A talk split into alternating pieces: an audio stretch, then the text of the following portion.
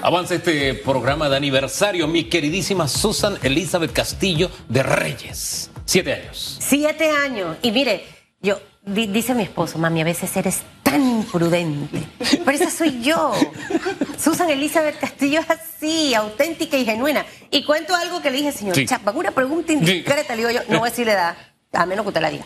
¿Cuántos años tiene usted? Y él me mira, y yo le digo, porque es que cuando yo empecé en esto, yo le entrevistaba. Mm. En, aquella época en el Sena, ahí al lado de Avesa, eh, subíamos los periodistas, yo con mi grabadora, y, eran los ministros de esa época, ¿no? Yo afuera ahí del elevador esperando, y éramos una pila, yo me imagino que usted se acuerda de esos momentos.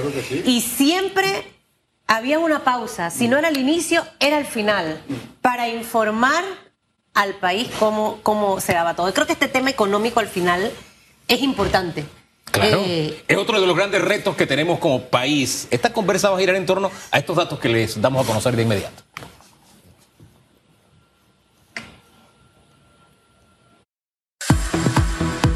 Balance económico. Organismos internacionales apuntaron sus proyecciones de crecimiento económico para Panamá en este 2022 en un rango entre 5 y 8,2%.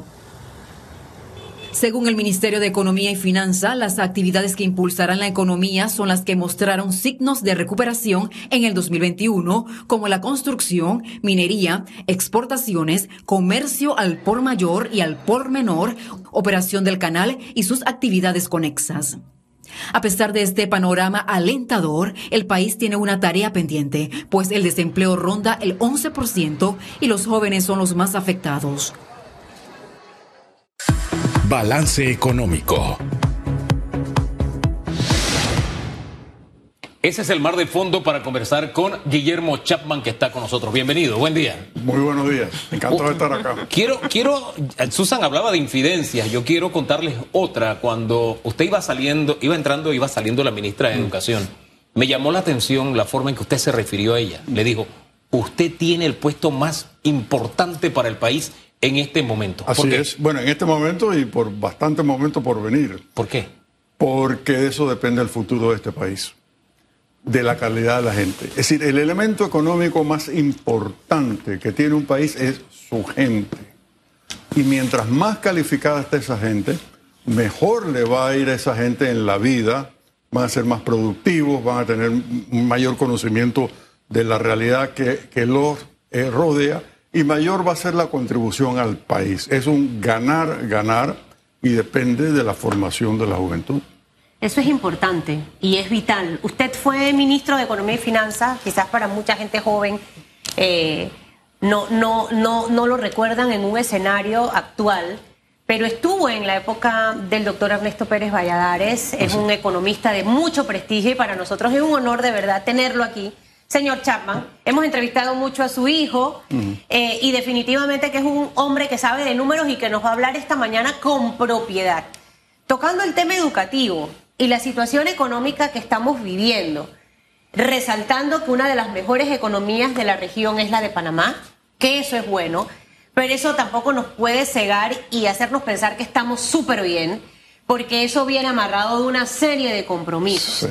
¿Cuáles serían esos compromisos que tenemos que asumir, eh, señor Chapman, con este escenario? el futuro está en la calidad eh, de la gente en materia educativa, esa capacidad profesional que pueda ser competitiva. Pero ¿cómo hacemos para atraer de una vez por todas inversión a Panamá? ¿Cómo hacemos para que la economía se dinamice? ¿Cómo hacemos para que esas personas que perdieron sus trabajos puedan nuevamente ingresar a la economía formal? Eh, y es como un reto tan grande endeudados también. Claro. Bien endeudados. O sea, el panorama es complicado, pero su experiencia nos puede dar luces hacia dónde ir, señor Chapman. Mire, eh, no hay una solución mágica, pero hay una serie de guías importantes eh, en la dirección que podemos movernos. Es decir, y no se trata de inventar nada, estas fórmulas se han tratado. Eh, si nosotros hacemos un inventario objetivo, este, yo diría que Panamá comparativamente con el resto de la América y con muchos países del resto del mundo, está muy bien. Es más, cuando nos miran los extranjeros, Este, gente que tiene opiniones calificadas nos dicen eso. Incluso algunos vienen acompañados con, con el remoquete y de qué se quejan los panameños. Sin embargo, los panameños estamos insatisfechos con lo que tenemos. Este, y posiblemente es porque nos comparamos con lo que podríamos ser. Eh, podríamos ser un país mucho mejor, en donde haya más calidad de vida. Entonces, yo creo que empezaría por el Ministerio de Educación y por el, y, por el programa de formación profesional de la gente. Este, incluso acelerar ese programa abriendo la migración ordenadamente para eh, capital humano altamente calificado que vaya a tener un, un, un, efecto de transmisión de su conocimiento y de esa productividad al resto del mundo.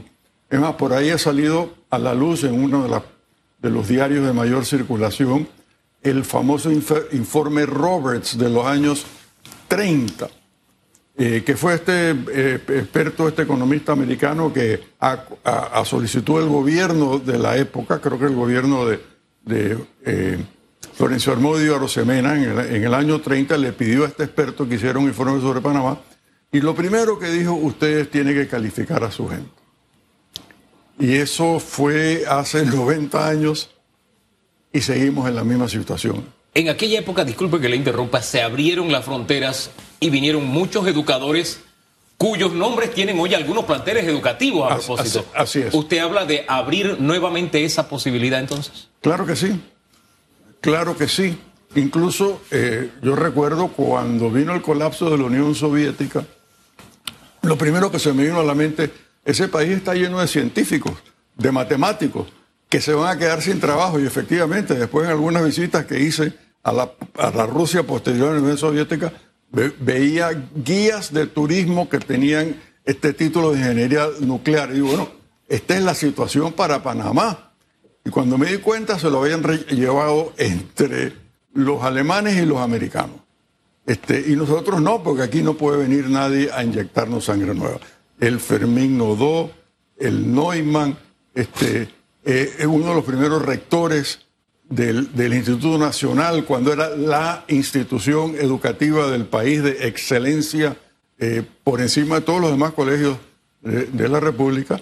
Este, uno de los directores era, era costarricense. O sea que eh, yo creo que tenemos que. Este, este, país, donde si miramos para atrás, no hay nadie que no tenga una, dos o tres o cuatro generaciones atrás un este, inmigrante, ¿no?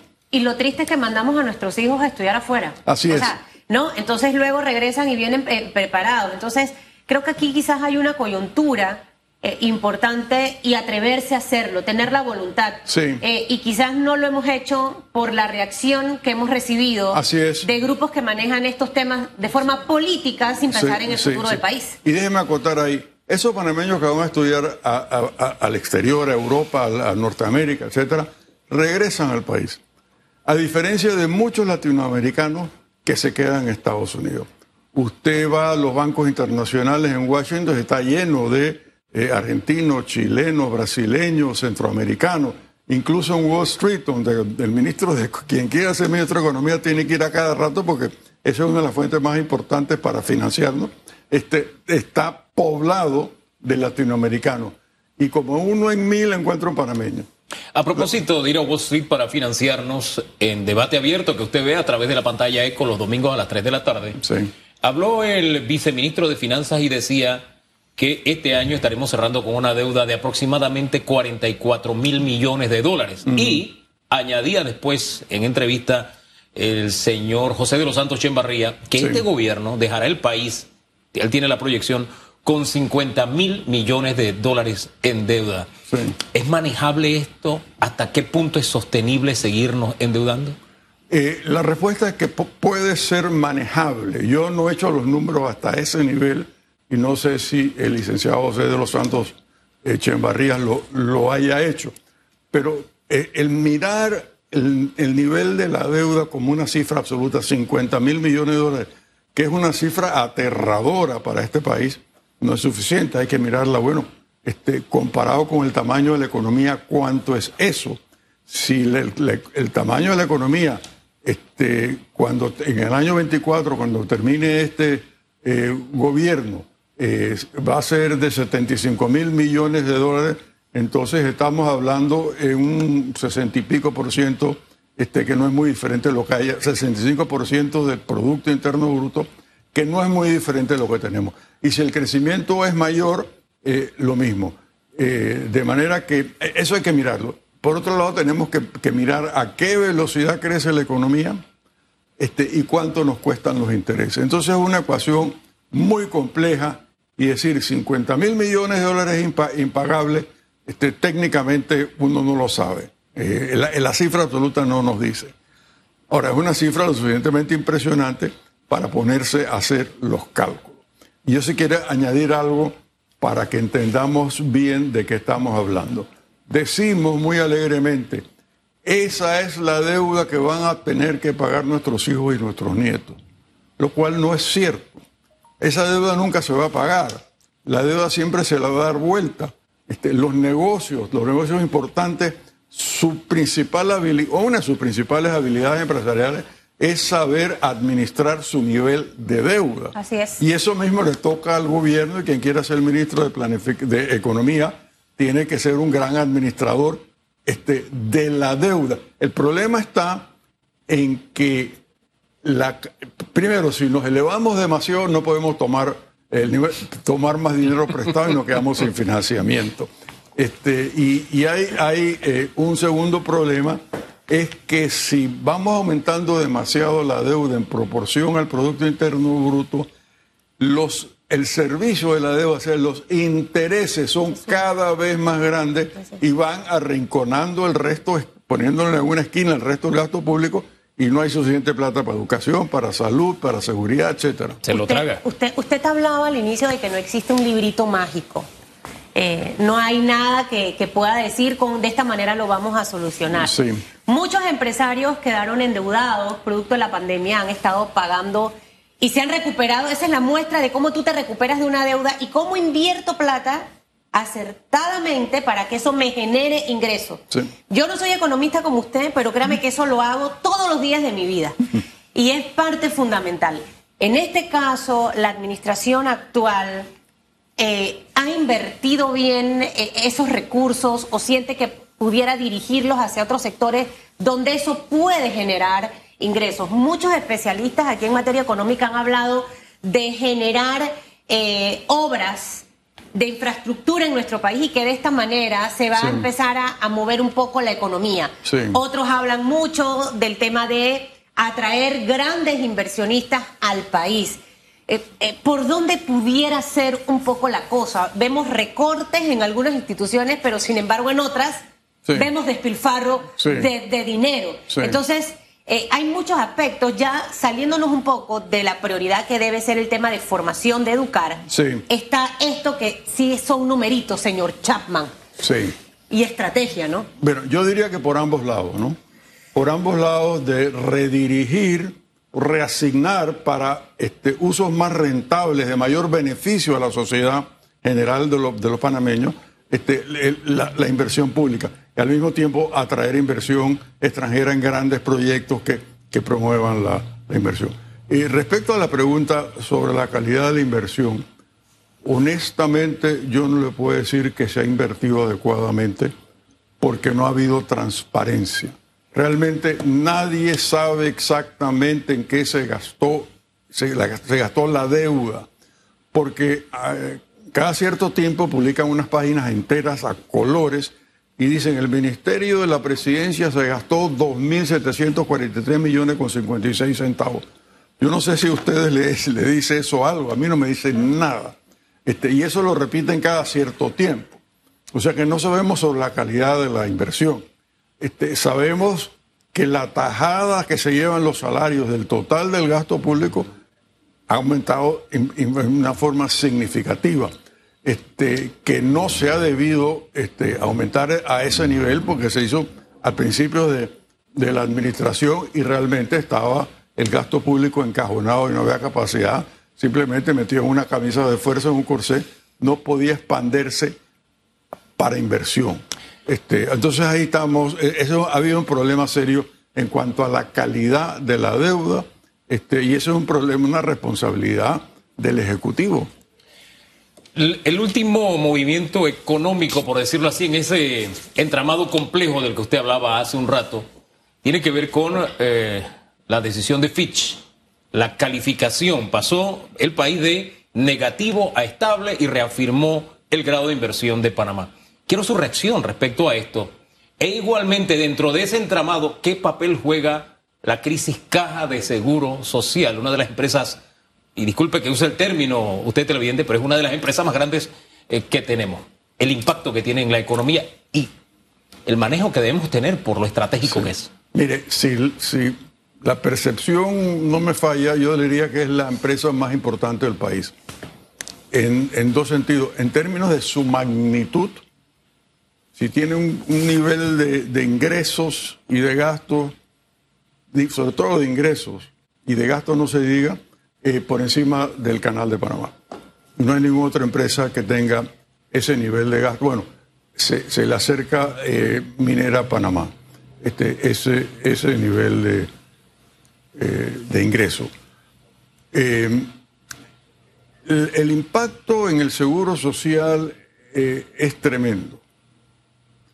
Eh, la, la realidad, poniéndola escuetamente, es que en dos, tres, cuatro años, dependiendo de cómo se maneja la situación, la mayoría de las proyecciones de los analistas, de los actuarios, es que para fines del año 23 lo que hay en caja se agota.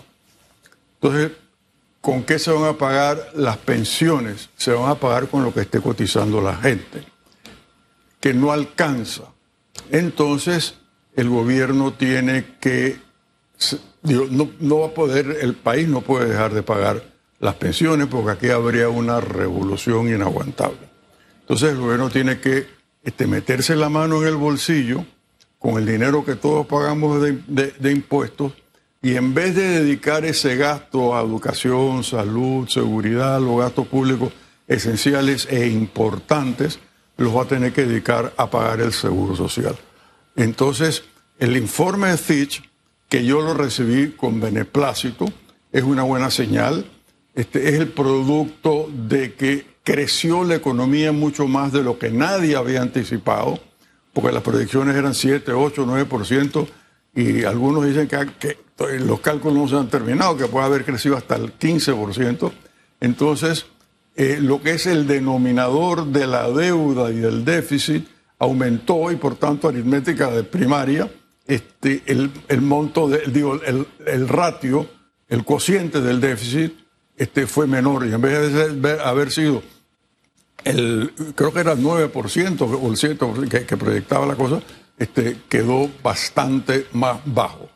Este, pero este, eh, en el mismo informe de Fitch, y eso es una cosa que hay que destacar, advierte, esto supone, nos- nosotros hemos mantenido esta calificación y hemos mejorado la perspectiva que tenemos, del, la visión a futuro que tenemos del país de negativa a estable, porque estamos presumiendo que el gobierno va a atender el problema del seguro social. Que si no lo hace, entonces vamos a caer en una situación de una presión negativa importante sobre el déficit del gobierno y sobre la calificación en el futuro. Ese es un requisito sine qua non. Atenderlo ahora, no se puede dejar para después. Así ¿cierto? es, así es. Gracias, don Guillermo, por haber prestigiado Gracias. este séptimo aniversario de radiografía. No sé con si su el visita. escenario va a cambiar en tema del seguro. Ya el presidente habló, a menos que recule, ¿no? Y, y cambie un poco el tema de la estrategia Caja de Seguro Social, que es prioridad del país. Señor Chapman, gracias. Yo me quedo con una frase que me gustó. Todo lo vemos mal nosotros mismos y no vemos las co- Y es parte de esa actitud con la que a veces recibimos lo que hay a nuestro alrededor y que tenemos que cambiar ese chip. Y aunque no todo sea perfecto, hay cosas buenas que están pasando y aprovechese de esas para que usted le vaya bien. Así de simple y sencillo. Pausa. Regresamos en segundos para tener un bosquejo de cómo anda el tema político con un analista que forma parte de los que asiduamente nos orientan en este tema. Pendientes. Le contamos en segundos.